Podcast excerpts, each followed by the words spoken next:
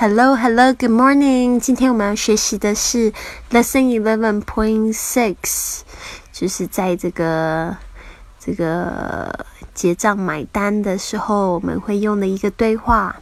然后 A 跟 B，A 是这个服务员，B 是这个呃 A 不是服务员，A 是这个买单的客人，B 是服务员。A 说 Waitress，Waitress 就是这个女服务员。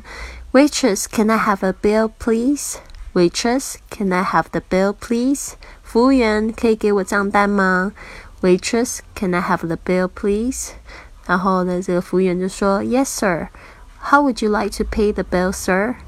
How would you like to pay the bill, sir? 是的，你想要怎么样买单呢？How would you like to pay the bill, sir? 然后呢，A 客人就说，Do you accept credit cards? Do you accept credit cards？你用 这个接受信用卡吗？Do you accept credit cards？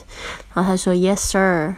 But we only accept American Express, Mastercard, and Visa. What kind do you have? Yes, sir. But we only accept American Express, Mastercard, and Visa. What kind do you have? 然后接着呢，就是他就说，这客人就说，Mastercard, here you go. Mastercard, here you go. 万事达卡，啊，在这里，Mastercard, here you go. 然后呢，B 就说，Wait a moment, please. Wait a moment, please. 因为这个时候他要去买单了。他说，请稍等。